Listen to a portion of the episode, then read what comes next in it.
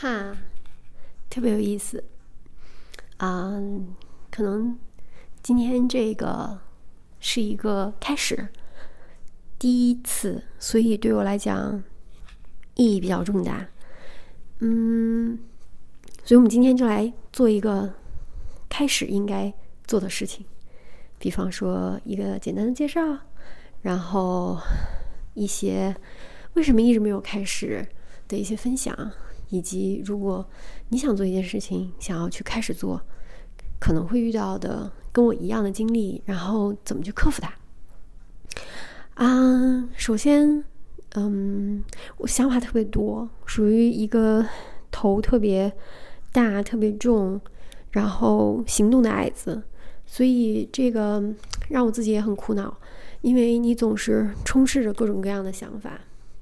可是你难以去找到一个真正把这些想法变成一个落实的那样一个，就是你看不到，呃，一个呃嗯，一个事件和一个事件，一个项目和一个项目，嗯，真正发生、成长、变化，哪怕是失败或者是些许的成功，就没有这个过程，所以这样子就会让你很恼怒，然后脑子就会迅速的。飞快的又进入到下一个想法里，比方说，啊，可能我啊上个星期，然后特别想去做一个手工的啊蜡染的项目，然后或者是去做一些特别中国元素的做做纸，然后看一下古代的人怎么啊造纸，然后查了好多视频，甚至也去看了一下中央电视台那种关于。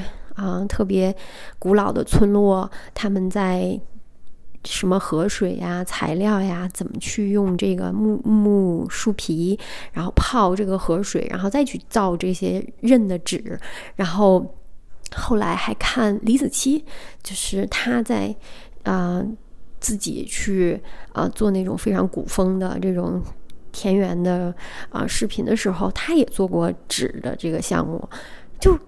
想的特别好，然后也收集了好多材料，甚至想说，嗯，我一定要跟我的女儿在周末的某一天，然后去做，甚至放很多花呀、草呀，就特别美，想的特别好哈。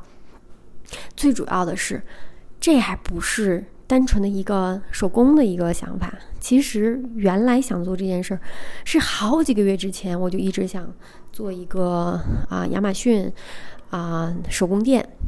然后这个店呢是想卖一些小饰品，但是它是很怎么讲，嗯，有一些小小的设计，然后加上比较环保的理念，用的材料呢也都是尽量是嗯天然的。不那么造作的，然后它有一点点啊佩戴价值的，并不会对人体有一些伤害的。就总之做了好多这样的想法，然后就想说，哎，那啊可能珍珠啊、银饰啊，那我都啊做了一些采购。那这个包装怎么办？又不想做的特别 fancy 过度包装，然后又想秉承着环保，然后就想，哎，有没有一些什么布啊，或者是一些纸？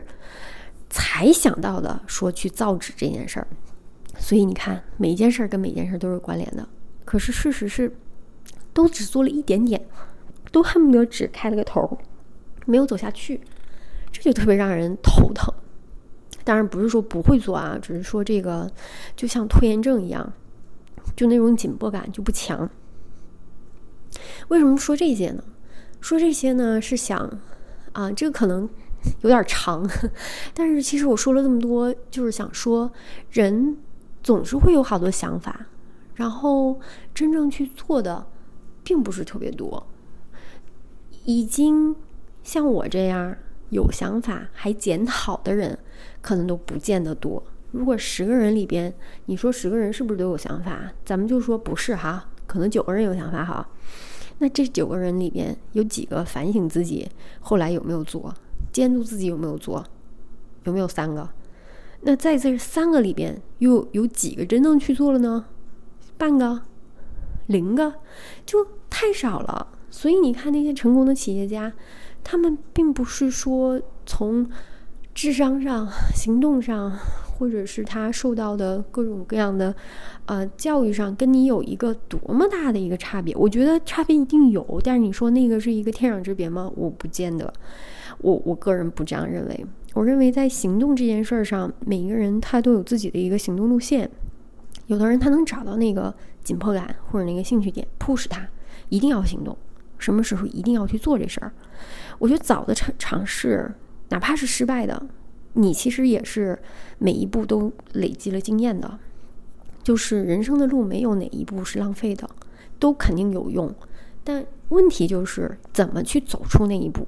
你比方说，我今天我拿着一个录音笔在这儿去讲。也是利用我兼职的一个空闲的午休时间去做，我也可以不做，没有人逼着我做这件事儿，甚至我做的意义到底是什么，我也在想，但我就是内心中一直有一个声音，特别想跟嗯别人分享我经历过的一些事儿，以及我特别想提醒。啊，尤其是我亲爱的弟弟妹妹，或者是我的朋友，嗯，生活中有好多你已经看到的重要的那些信息，你特别怕他们没有注意，或者他们漏掉了。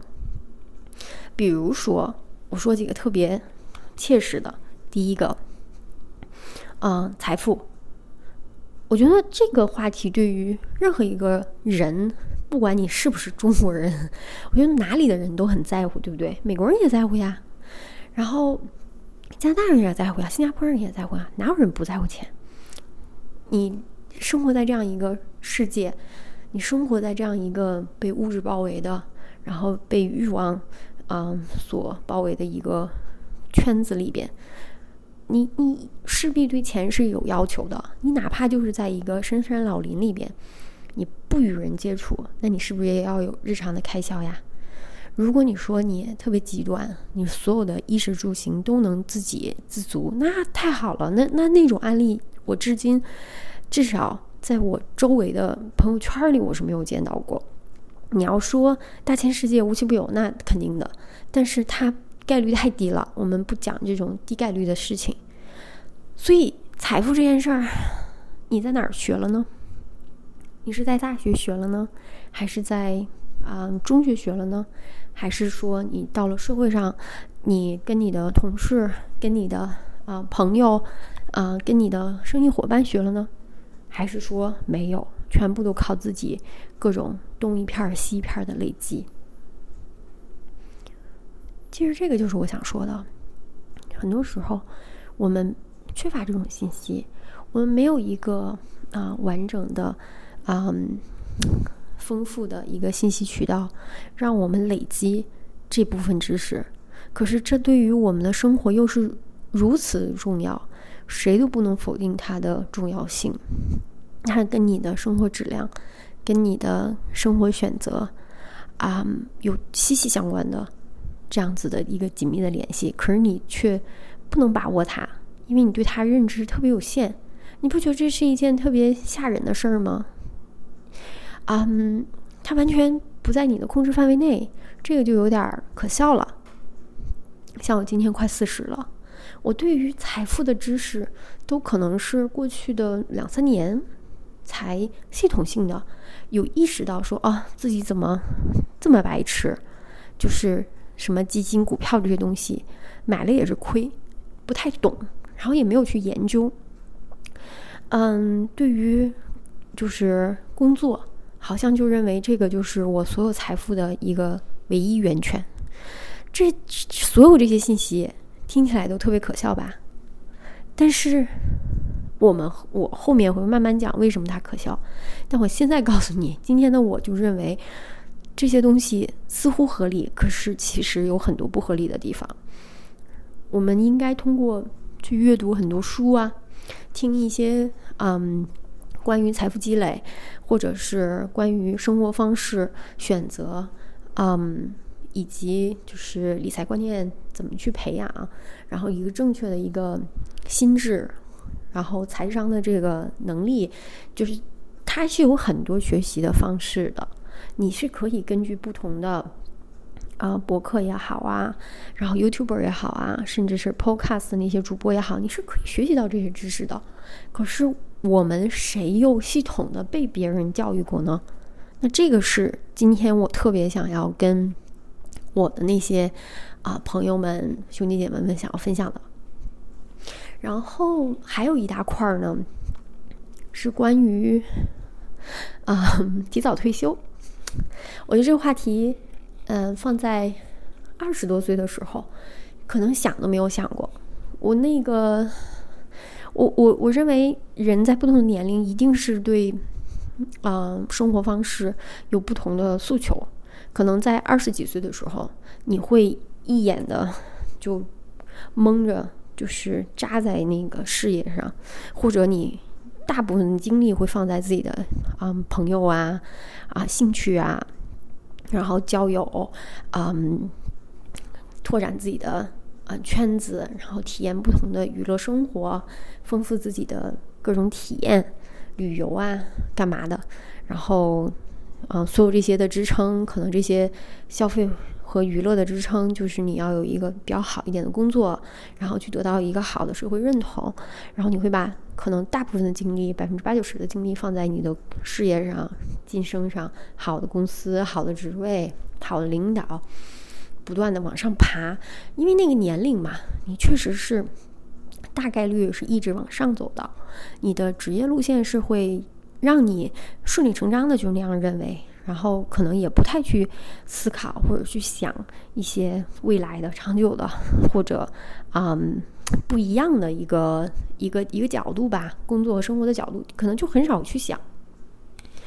嗯，还有可能社会环境对于财富啊，还有事业的这种绑定关系，可能在亚洲和中国的这种圈子里边，它绑得太紧了，就你有点难以抽离出来你的社会身份和你的工作身份，所以导致每一个人对于工作这件事儿，有一种紧紧的啊不可放松的这种啊也不敢去放手的这种心态，其实这也是一个很大的问题哈，我们以后也可以。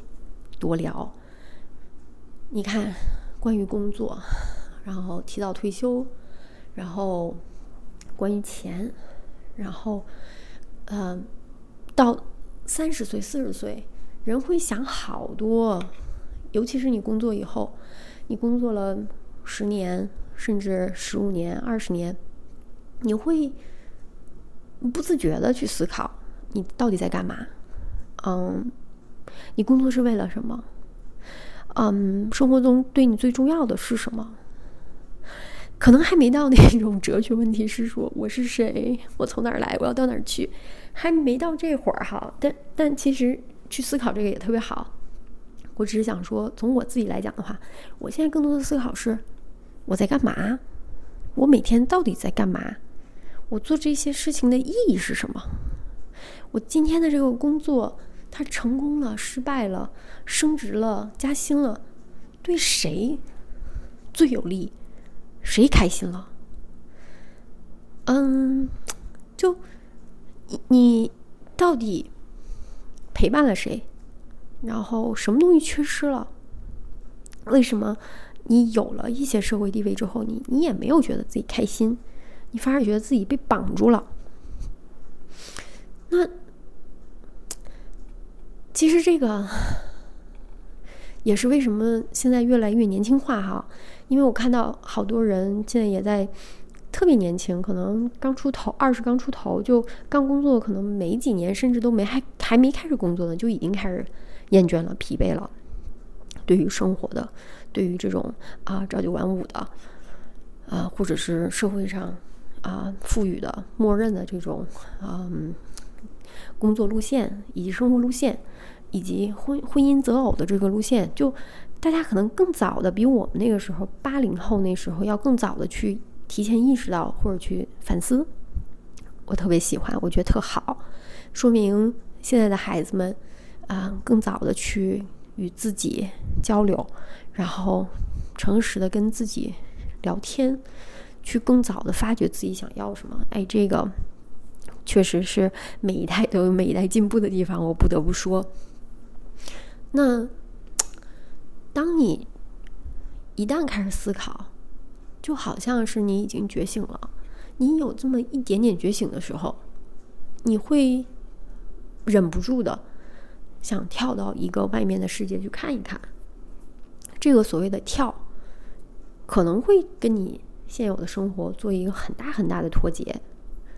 这个是很多人害怕的，没有勇气的，或者是嗯迟迟不肯行动的。我曾经也经历过这样子的时期。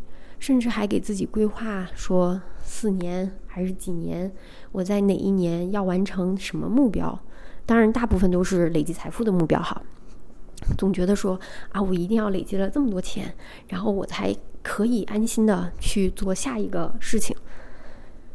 嗯，我已经不工作，或者是说从传统意义上的 full time 的工作离开有一年时间了。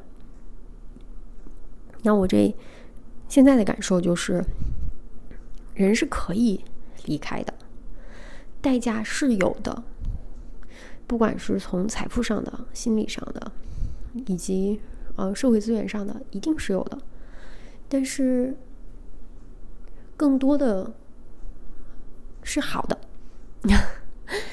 更多的综合的个人体验或者是家庭体验，不妨试一试。因为目前在你还能承受的时候，很多的变化它都是动态的。即使你今天没有了这个全职的工作，你认为的世界它不会坍塌，然后你也会意识到，你曾经认为的你的位置，它是随时都可以被替代的。不管是工作上的位置、社会上的位置，它是虚拟的，你就。好比是在玩一个游戏，只是说你今天从这个工作的游戏里下线了，那你这个人，你这个角色还在吗？然后你下线了一个游戏，你就等于没有意义了吗？你就死掉了吗？答案是不，你可以玩其他的游戏了。你现在是自由的。你可以选择各种各样的游戏，你也可以选择重新回到那个游戏。就是当你退出一个游戏的时候，一定是需要很大勇气的。可是，一旦你退出来之后，你会发现再回去也没什么。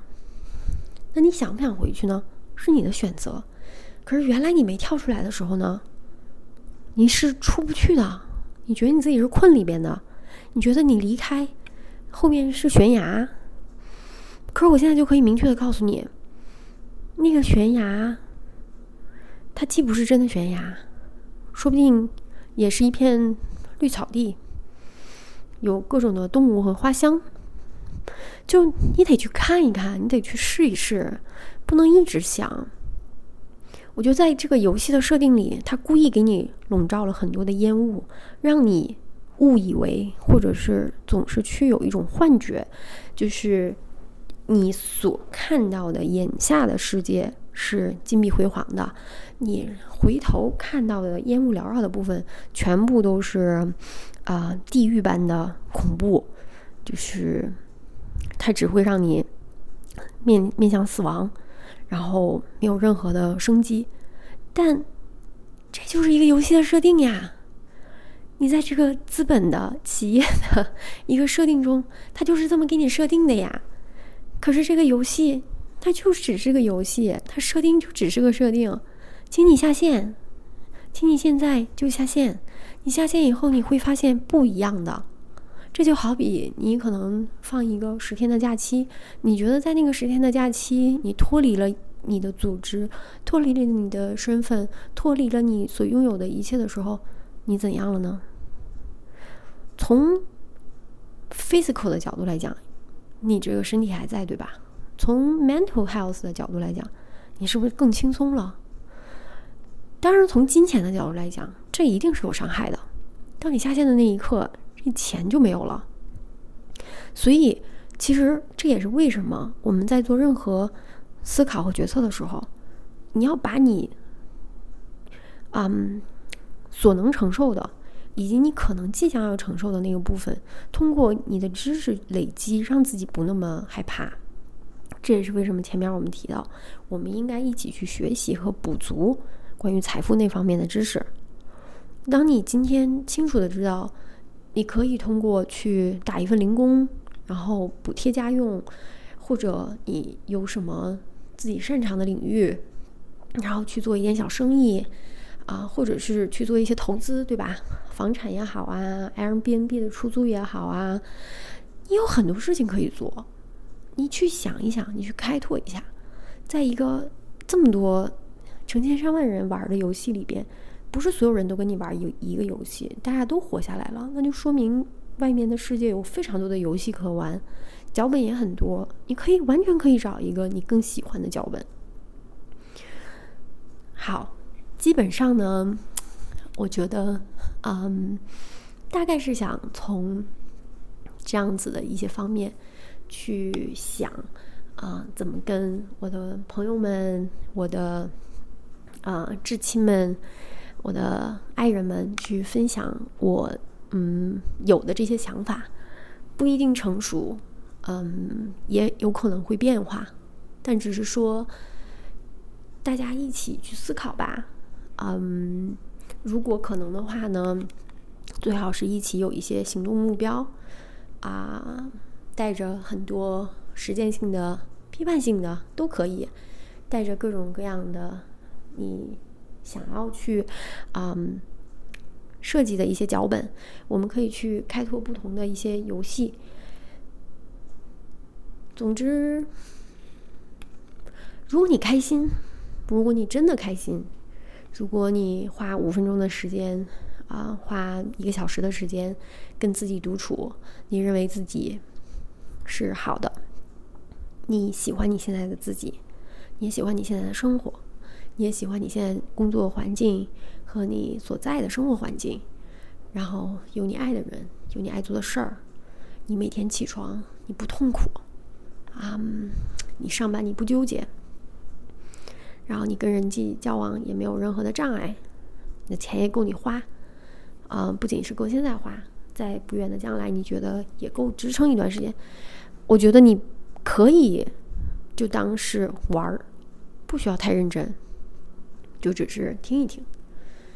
但是，其实我做这些内容更主要的面向的是那些每天起床都不想上班的朋友，还有那些嗯特别苦恼自己到底该干什么、能干什么的朋友。嗯，现代人有一些毛病。当你问他，呃，你平时不上班的时候都喜欢做什么呀？哎，不见得很多人都能回答上来的。真的有好多人，把大部分的时间，可能二十四小时中的十几个小时，都贡献给了他的工作。但 你问他生活的时候，他答不上来，他也不觉得羞耻，他也觉得自己特别骄傲，因为他去做了一件最主流的价值观、最主流认可的一件事儿。可是从做人的角度来讲，嗯，我们不去评判成功也好、失败也好，我们只是讲说，如果我是你的家人，我是你的朋友，我只关心你过得好不好，我不会关心你到底有多少钱。钱在一个能满足基本生活保障的前提下，它再多也不能增加你的幸福感。所以，其实真的朋友、真的家人，他一定是关心你到底过得好不好。这个好不好，不只是身体好，也要精神好。我们不能老是去忽略我们自己的 mental health，mental health 太重要了。我我我觉得我生活在国外的时候，我的体验就是，大家都特别特别想帮助你。大家想帮助的并不是你走路不方便，对吗？大家想帮助就是你有什么困难，什么让你头疼，什么让你特别容易担心，他们想从这个角度去帮你，特别特别好吧？嗯，不要太纠结，就是一步一步来。嗯，就像我今天一样。